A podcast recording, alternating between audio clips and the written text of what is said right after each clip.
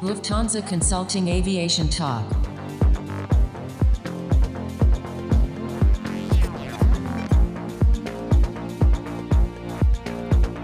Hello and welcome to this new episode of Lufthansa Consulting Aviation Talk. My name is Florian Schwentner. I'm your host for today. Following the incremental restart of the aviation industry, the last episode focused on current developments in airline operations. Today, we'll stay on the ground and have a look at airports and ground handlers. To discuss the current challenges, opportunities, and trends, I welcome my colleagues Elena Plaumann and Dennis Uderhardt. They're both consultants in our Infrastructure Operations Solution Group. Welcome to the show. Hello, thank you for the invite. Thanks for having us. Great that you're here. You're both airport experts and probably have a very detailed view on what's going on on the ground these days. So, when have you last been at the airport and what were the biggest changes from your perspective? So, the last time I've been to the airport, I think it was four or five days ago. And for me, the biggest change is actually that in Germany, you are no longer allowed to take, for example, as a woman, your personal bag with you and the cabin luggage. So, you have to check in the cabin luggage. You are only allowed to take one piece with you to the aircraft. And the aim was to have very short queues at the security control, but then, of course, you have longer queues at the check in desks. And that's, I think, the biggest change for me so far. Dennis, what about you? Yeah, I can totally agree with Elena. I personally traveled to Vienna two weeks ago from Frankfurt, and my experience was that all the processes slowed down a bit. So if I think about my security control experience, everybody obeyed the social distancing measures, and that's why then also the processes took half a minute or a minute more. I think that's not a big issue at the moment because the queues weren't that long, my journey was quite smooth. But as soon as the traffic picks up, also the queues will grow. And yeah, I'm curious how the situation will then be. Very good keyword. That was your perspective from the customer experience side. Let's look at airports and ground handlers and the challenges and efforts they're going through. What does the current playfield for airports and ground handlers look like? Yeah, I think as everyone has seen on the media already, several airlines and airports have announced cost cutting programs, which, of course, unfortunately also means to lay off people in order to shape for the futures. And this means, of course, also ground handlers have to do so. And I think at the moment, the most important question among managers is where to cut costs and how can I make my business most efficient. And this is why now the managers are in the very unique situation that they can reevaluate former processes because, as Dennis already said, everything slowed down. So now you have the time to reevaluate and to cut process steps that are probably no longer needed, but also to carefully evaluate the processes that might have to change according to the new health standards. So, for example, when everyone has to keep two meters distance, maybe you have not enough space and you have to mm, maybe change the ways for the passengers. But on the other hand, in my opinion, the greatest mistake one can now make is to kind of overreact and to make processes redundant, which will then at the end lead to longer queuing times and passengers start to doubt the safety of the post COVID 19 travel. When you say that there might be overreactions with regard to processes, we might need a little refresher. Most of us haven't been to the airport recently. Can you provide us with some examples what you mean with these overreactions? Actually, I have a very good example for this that I recently discussed with a colleague of mine. So she was traveling within Europe. I'm not gonna mention the airport that I'm talking about. So, and at this airport, they introduced now two security controls.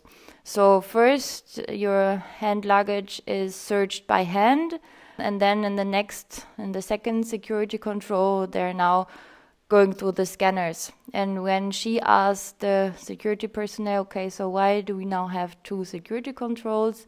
The employee either said, hmm, I don't know, it's just like this. Or the second one said, yeah, to keep the queuing times shorter. But she said, as an experience from the passengers, she more felt that there's like a security threat, so that there's something going on, and not that it was to keep a safer distance or shorter queuing times because now you just queued two times instead of once. Absolutely. As frequent traveler, I can definitely relate to that. Let's move from the customer perspective and have a look behind the curtain. You mentioned efficiency as key success driver for airports and ground handlers. Why is it especially emphasized in the aftermath of the COVID 19 crisis? Yes, correct. Efficiency is really a key word for us now in ramping up the operations again, because now it's really this unique situation that you can restart or you have to restart your business from zero. And I think everyone is familiar with the sentence, oh, we don't change the process because we have always done it like this. But now managers have the opportunity that there are at some airports no processes in place because there are no passengers and you can newly design the processes in order to boost efficiency. So, for example, a boost in efficiency can lead to minimum queuing times for passengers. It can mean a lean staff setup, as well as the new opportunity to stay ahead of competitors or new revenue sources. On the other hand, if this chance is missed, these companies will unfortunately fall behind competitors and they will not be able to make up for this um, economic disadvantage. When you say new revenue sources, what do you mean? Can you give us some examples? Yes, there are various examples. So there is, for example, dnata. They already started to offer that they disinfect the baggage after your arrival. So they take it from the baggage belt for you, disinfect it, and then you're good to go. Or you could, for example, offer fast track passes for the security control. This is already common in the US, but not so much in Europe or it could be a great opportunity for airlines and or ground handlers to now offer this seamless travel so that you enhance your digitalized products and offer the passenger okay we will pick up your baggage um, at your home and then deliver it directly to the hotel. So for example the family then doesn't need to queue at the check-in. That sounds like quite some chances arising from the crisis for the airports. Let's go back to the cost side for now what are the key success factors for an efficient and cost aware airport or ground handling operation? So, first and foremost, I think that airports and ground handlers need to plan their resources right. If you think about operating costs, it is clear that there are not only costs for human workforce, but also costs for uh, operating vehicles and infrastructure, so like check-in counters at the airport or ground service equipment for ground handlers. And um, if you then think about staffing check-in counters, you see that the use of infrastructure often also generates demand for staff. So there's quite an interdependency between all these elements that need then to be accounted for in the resource planning. Secondly, we think that processes need to be implemented in an efficient way. This also is applicable for all the process adaptations in regards to COVID 19 because of new regulations by the government and it might be visible at least at some parts of the airport or at some airports that these process adaptations haven't been implemented in an efficient way. And we can only suppose that this is due to missing experience, for example. Um, of course, Corona is new to all of us, or capacity constraints, um, because management is just overloaded with other tasks we think this might go well for the moment, but as soon as then passenger numbers pick up again, uh, this can result in either longer queues, so like operational disruptions, or may have an effect on the financial numbers because you're just oversupplying resources um, in operations and um, then leading to a negative financial result. Then, and I think that's super important, is the investment into digitalization and innovative solutions by ground handlers and airports. These solutions are really the enabler for flexibly scaling the operations and reacting to new environments and changing frameworks. And this is really what uh, is COVID 19. And um, this also goes along with leaning the organization, so um, optimizing decision making process because of the changing framework, and this then enables the company to react flexibly in all circumstances that can be. You instantly answered with resource planning as key driver. What will be the main pitfalls in resource planning? Very happy to explain. Uh, I think before we talk about resource planning in detail, we should introduce the listeners to the main idea of resource planning, And this is very simply put just the matching the right number of resources with the calculated resource demand. Try to avoid over and under supply of resources, and this then enables the company to operate on a low cost basis. The foundation of every resource planning is a planning model, which consists of different elements.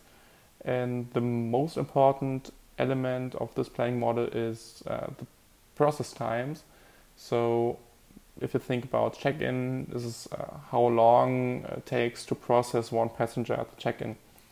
And um, these process times have a significant influence on the resource demand that's calculated so that's why you need to be really accurate in these numbers, and the quality of the whole resource planning is really dependent on these numbers. Now, coming back to COVID 19, um, as already explained, a lot of processes had to be adapted, and well, this also has an influence on the performance of the processes.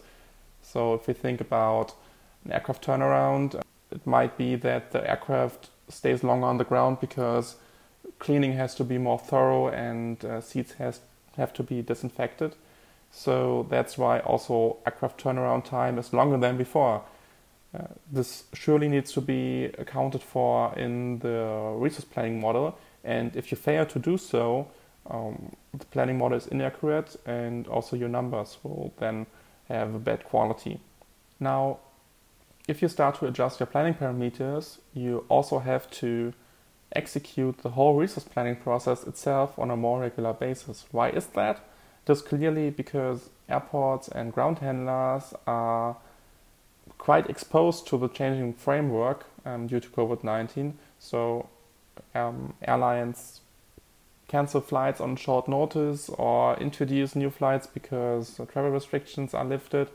And this is also something that then uh, needs to be reflected in the resource planning and needs to be included on a short notice. Consequently, you should also be enabled to call on your resources flexibly. If your resource model calculates that you need a higher number of resources on this day or then, uh, you should be enabled to um, then also deploy the required amount of resources if you think about human workforce, you should then consider um, something like standby or reserve models, or if these resources remain otherwise unutilized, you could also think about alternative usage options for um, these workers. Uh, same goes, of course, also for vehicles. If we look from the ground handler's perspective, there are some additional factors to consider. Um, just talked about vehicles. Um, most ground handlers uh, prepared their vehicles for long-term storage because they haven't been used for two or three months, and um, can be that like the battery has been uh, disabled and um, from the vehicle, and sometimes requires some additional man hours to get these vehicles up and running so also these factors must surely be put into account when planning your resources. Uh, so now to sum up um, and to end my long speech, uh, it is really crucial to have a solid resource planning in place, which uh, takes all the elements into account which I mentioned, but it is quite a challenge for now, to sum up, I think it is very clear that having a solid resource planning model in place is beneficial for the whole company because it creates a lot of transparency for the management and also for the operators. Uh, but of course, it requires some hours and some effort to implement all the different factors into the planning model to have this desired accuracy in the end of your resource planning. The second driver for efficiency was process design. Can you elaborate on that one? Sure. So, process design simply means how the process is implemented in operations. Um, we could think about security check, for example. Uh, in this regards, you then define a different bunch of characteristics. Um, so, for example, how are the process steps sorted? How many employees are involved in which kind of step? Um, then how the queuing is done. Is it a snake form or straight line? And then you could ask yourself how um, you want to design the security check itself. So, what kind of devices you use could be X-ray or body scanner, and uh, of course, do you use any additional IT tools? And um, these questions you then transfer on all the other processes to concern at the airport. Well, when we talk processes and customer touchpoints, we also have to talk about digitalization. How can airports and ground handlers benefit from digitalized and automated processes? In my opinion, especially during this situation right now, it becomes very clear that those who have already invested in the new digital technologies have a significant advantage over their competitors. So let's, for example, take the situation I've mentioned before. In Germany, it's currently allowed to only bring one piece of baggage with you to security control. The rest, for, so for example, if you have a laptop and a cabin bag, the cabin bag has to be checked in. The aim was, of course, to shorten the queues and the waiting time at security control. But what happens now? All passengers who would normally not go to the check in desk now have to go to the check in desk and have to check in their cabin luggage. If, of course, the airport or the ground handler have already invested in the baggage drop off counters with the self tag option, it's very easy for them to flexibly scale to the need of the operation without the investment into extra labor force. Because typically, you only need the supervisors or the, and the people who support the passengers. So, airports and airlines, or of course also ground handlers who invested in these automated baggage drop off, now have the great, great advantage that they can simply scale up the machines to the needed amount for the passengers. When we started our conversation, we looked at the customer experience. Then we focused on operation and production side. Let's go back to our company on the customer. How will they benefit from all these developments? This is also my very personal opinion uh, that most developments will come with additional comfort for the passengers Elena mentioned a very specific example. Um, in this example, passengers will enjoy less waiting times at the check-in counter and can then spend more time at the restaurants or the retail facilities of the airport. So it will be a more enjoyable and hassle-free experience at the airport. Thinking about COVID-19, it is very clear that all the digitalized solutions and innovations that are implemented uh, will have an impact on the human interaction, which will be, of course, lower. And this is very beneficial in times of COVID 19 because it's more hygienic. Yeah, in my opinion, I fully agree with what Dennis said. I think it's a great opportunity for the airports to, and the ground handlers, of course, to kind of learn how to flexibly react to different demand situations um, especially when we look at the resource planning. So this could be a great opportunity for airports to also, for example, better prepare to some for summer vacations or um, when there is a strike of airlines and they have just too many passengers running up to the airport, but there's no flight. Um, on the other hand, I think for the passengers, they will also greatly benefit from the boost in digitalization as I mentioned before, it's a great opportunity to finally start um, the baggage pickup at the house and drop off at the hotel. On the other hand, I think we always have to keep in mind that not only very young people travel, um, also the elderly passengers who might be not too familiar with all the smartphone hacks and the apps and everything they also travel. So could be a very good business for airlines that they offer the option to take extra care of older passengers or have special needs, for example, single mother traveling with three, four children, that they get the extra support. Thank you for all the great insights. We're already coming to an end and it's time for summary. What would you recommend the industry to take away from this episode in order to become more efficient? First key takeaway for airports and ground handlers should be the readjustment of their resource planning.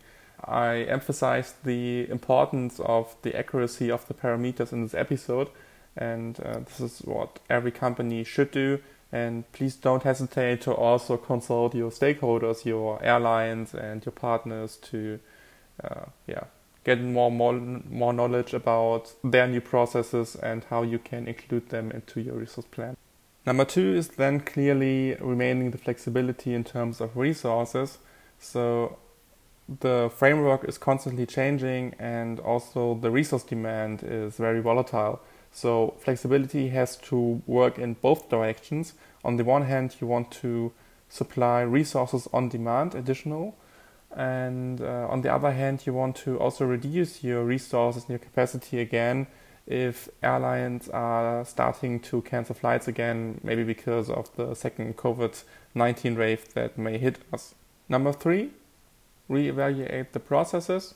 As mentioned, this can also have a huge impact because process adaptations have been just somehow implemented and not efficiently. So here's clearly some kind of leverage for airports and ground handlers to improve their efficiency.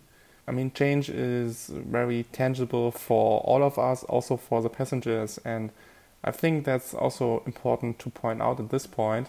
Um, many of my friends are not really feeling comfortable with traveling right now, and I think it's also a very important task for staff to somehow convey this safe feeling of traveling by plane um, to the passenger. So if you now start to adapt your processes, you should also don't forget to educate your employees about the new processes. And uh, also in the end, um, try and l- look for the contact with the passengers and ask them how they feel and if they have any additional recommendation and ideas to, uh, yeah, well, to to feel better or have a safer feeling while traveling. Then one thing I would like to point out is the passenger again, because based on my personal experience, a lot of my friends wouldn't like to travel by plane right now because they feel quite uncomfortable with the current situation. And I think it is important to know that your employees know about the new processes and that they are able to convey the safe feeling of traveling by plane to the passenger. So please educate your staff and your responsibles when adapting your processes and uh, try to make the situation as comfortable as can be for the passenger.